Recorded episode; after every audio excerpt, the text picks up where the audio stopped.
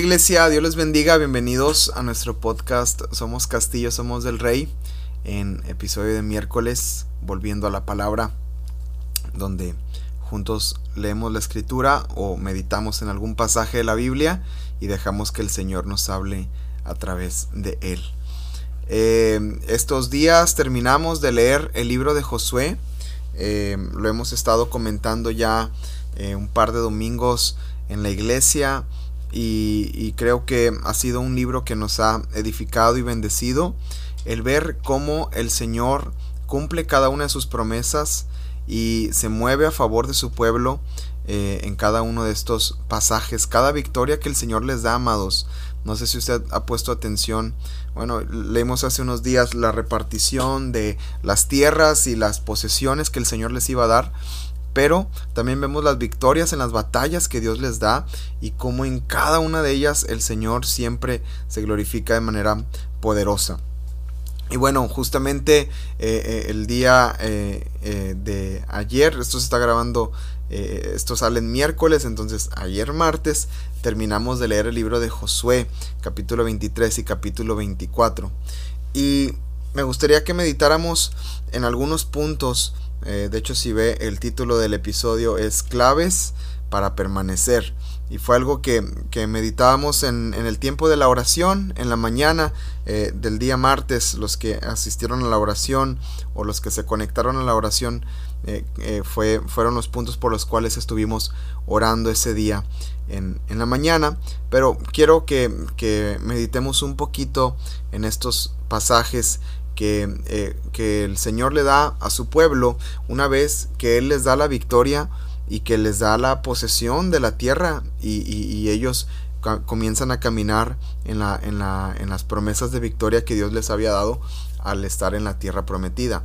Así que vaya conmigo a Josué capítulo 23 y mm, vamos a ver también algunas porciones del capítulo 24 y vamos a poner atención puntual a cada uno de ellos. Yo creo que ya ya lo leyó, ¿verdad? Eh, como digo, esto, es, sale miércoles, entonces ya lo, debió haber leído ayer martes y si, si va un poquito retrasado en el plan de lectura, bueno, pues entonces es una buena oportunidad para ponerse al corriente.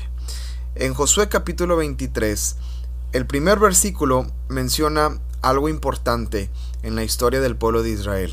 Y dice así la escritura, aconteció muchos días después, que Jehová diera reposo a Israel de todos sus enemigos alrededor, que Josué, siendo ya viejo y avanzado en años, llamó a todo Israel a sus ancianos, sus príncipes, sus jueces y oficiales, y les dijo, yo ya soy viejo y avanzado en años, y ustedes han visto todo lo que Jehová su Dios ha hecho con todas estas naciones por su causa, porque Jehová su Dios es quien ha peleado por ustedes. Que hermosa manera de, ir concluyendo este libro de Josué, porque dice la palabra que Dios les había dado reposo a Israel de todos sus enemigos. O sea, ellos habían ganado las batallas que tenían que haber ganado, ellos ganaron los territorios que Dios les dijo que debían de conquistar y de obtener. Y ahora ellos están disfrutando la promesa de, eh, del reposo sobre sus vidas. Y, amados, muchas veces de nosotros llegamos al cumplimiento de las promesas de Dios para nosotros. La, principal, ¿verdad? La salvación, ¿verdad? Estábamos nosotros perdidos en nuestros delitos y pecados. Eh, Cristo se presentó a nosotros, nos, nos tocó y yo creo que hemos sido cambiados y transformados por el poder del Evangelio. Y esa transformación del Evangelio en nuestras vidas es, una promesa que el Señor hace, ¿verdad? Que dice que confiesa con tu boca y crees en tu corazón, ¿verdad? Que serás salvo, ¿verdad? Que Jesucristo es el Señor, entonces serás salvo. Está hablando de la promesa de la salvación. Todo aquel que cree, ¿verdad? Todo aquel que, que, eh, que, que me conoce, ¿verdad? Y conocerán la verdad y la verdad los hará libres. Entonces, la primer promesa que recibimos nosotros es la de la salvación por medio de Cristo Jesús. Entonces, qué hermoso es, amados, darnos cuenta que encontramos ese reposo en el Señor. Jesús dijo, venid a mí los que estén trabajados y cansados, que yo los haré descansar. Entonces, venimos al Señor y hay un cumplimiento cuando venimos a Él.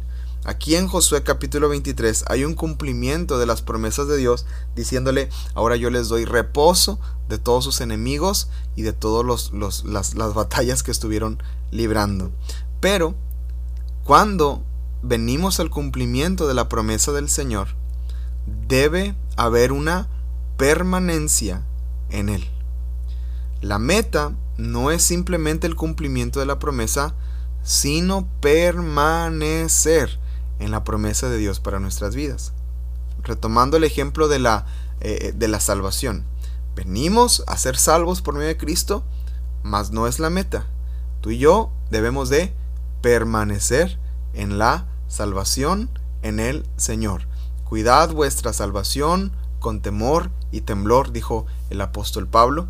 Jesucristo dijo, el que permaneciere en mí y mis palabras permanecieren en él, entonces, en la Biblia encontramos la importancia de la permanencia. Y en este pasaje de Josué es justamente lo que Dios les está llamando a su pueblo una vez que viene el cumplimiento de la promesa del reposo de sus enemigos y de las victorias que ellos obtuvieron.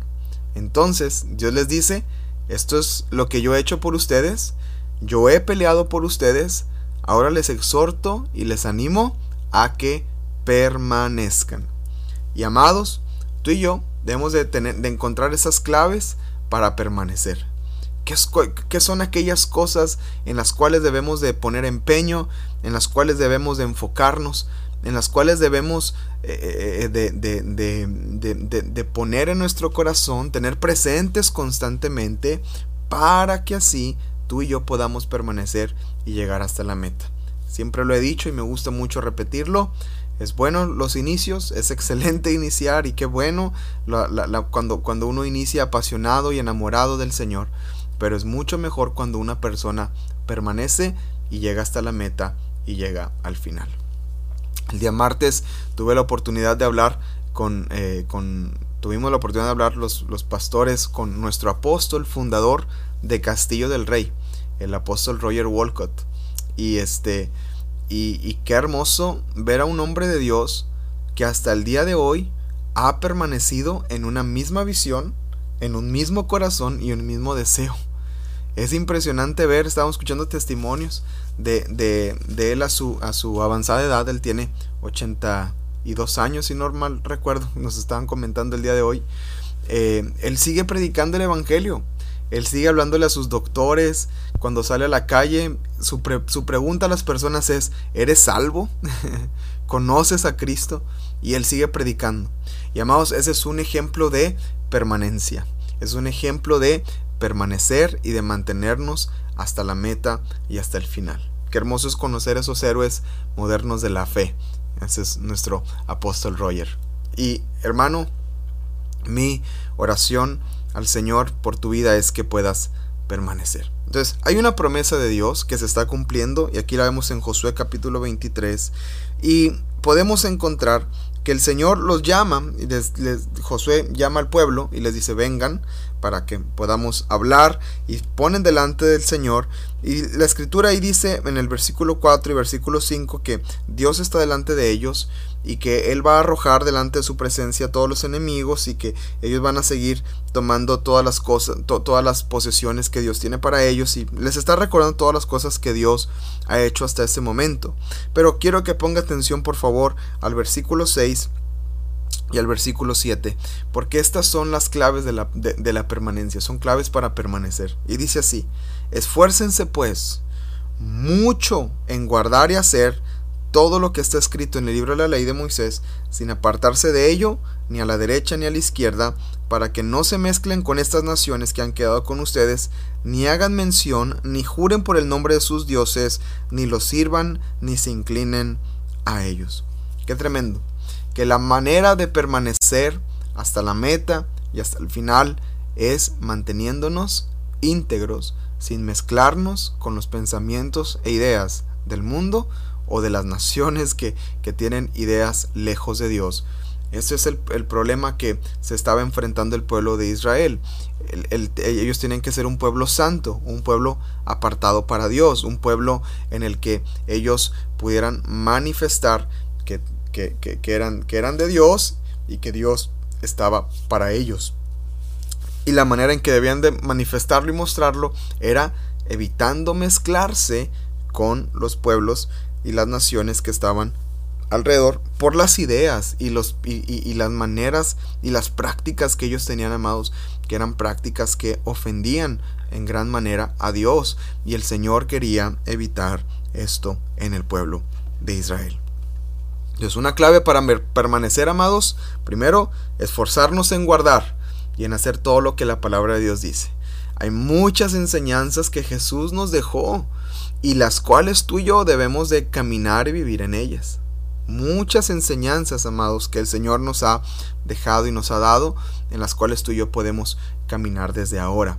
Eh, las predicaciones de domingo, las enseñanzas de grupos en casa, eh, las, las actividades que tenemos de varones, de mujeres, de jóvenes, eh, las reuniones, las clases de niños, los niños todos los domingos tienen una enseñanza, entonces siempre hay algo que se está enseñando y es algo que tú y yo debemos de poner en práctica poder vivirlo y entonces esforzarnos en eso porque esto nos va a ayudar a permanecer.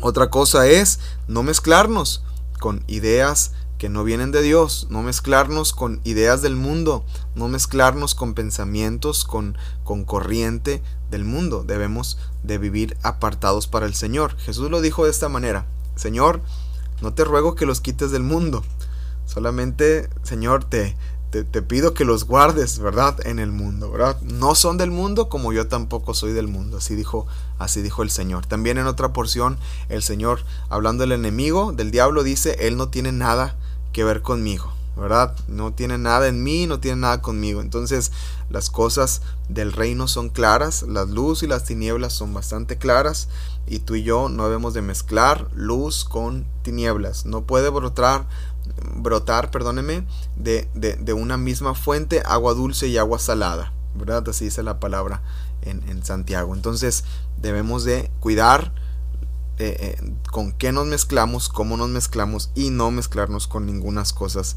que van en contra del Señor. Versículo 11, este pasaje me bendijo muchísimo, yo creo que es el que más me ha hablado el Señor y, me ha bendecido en gran manera. Josué 23:11 dice, guarda pues con diligencia tu alma para que ames a Jehová tu Dios.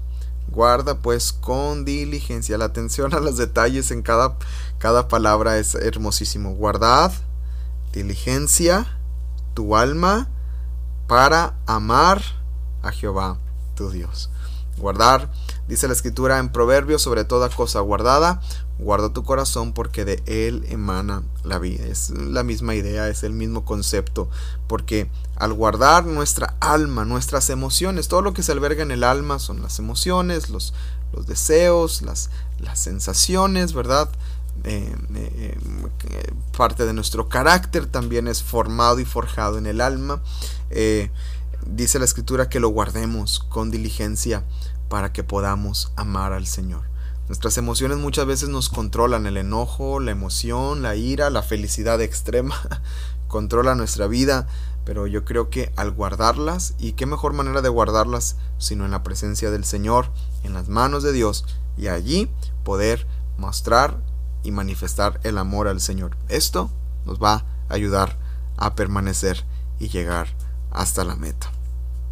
Seguimos ahí en el capítulo 23, el Señor les está recordando todo lo que eh, eh, Él va a hacer y está haciendo y, les advierte que si ellos no, eh, si ellos se mezclan con los pueblos que están alrededor, que iba a ser un dolor de cabeza para ellos y que iba a ser un problema grande para ellos si no atendían el llamado de no mezclarse con esas naciones.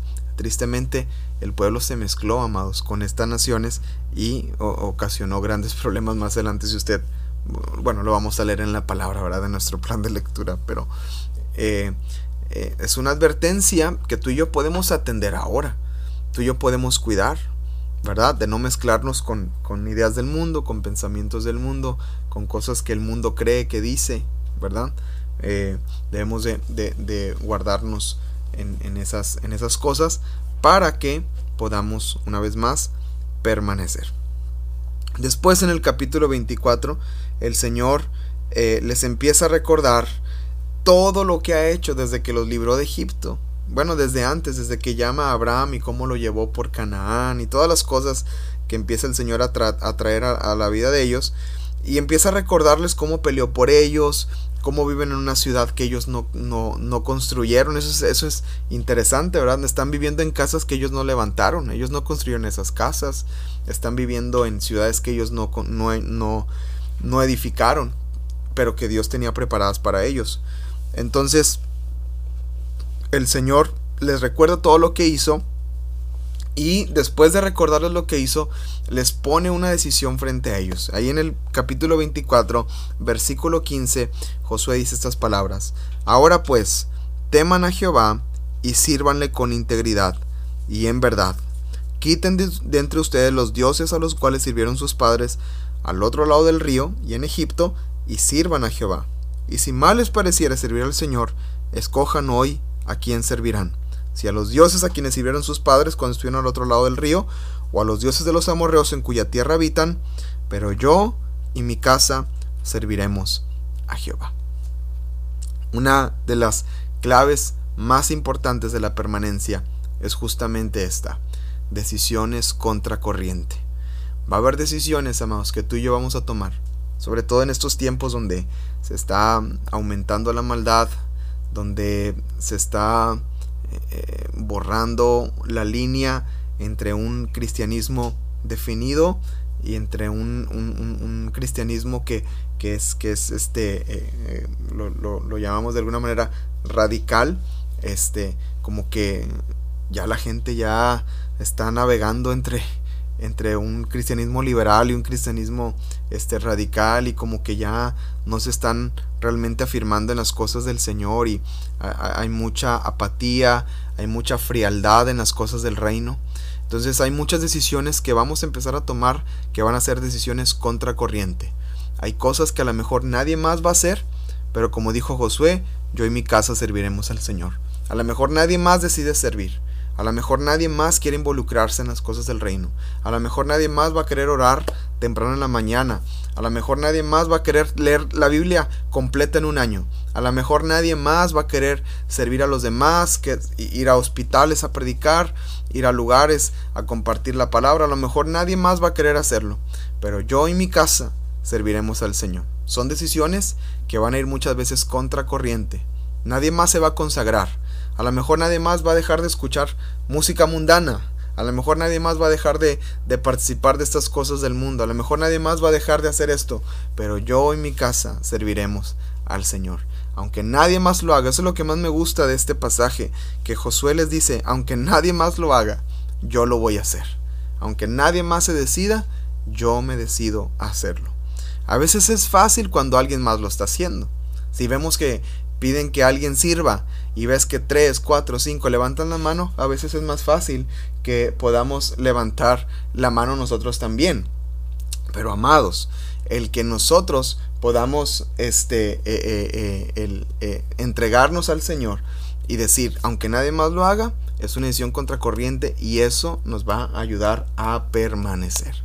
Así que esas son las claves para la permanencia, amados, y quiero animarte a que permanezcas en el Señor cada día. Gracias por escuchar, gracias por conectarte. Nos vemos primeramente Dios en un episodio el viernes también que vamos a, desarrollar y a seguir aprendiendo y que el Señor siga hablándonos. Somos Castillo, somos del Rey. Dios les bendiga.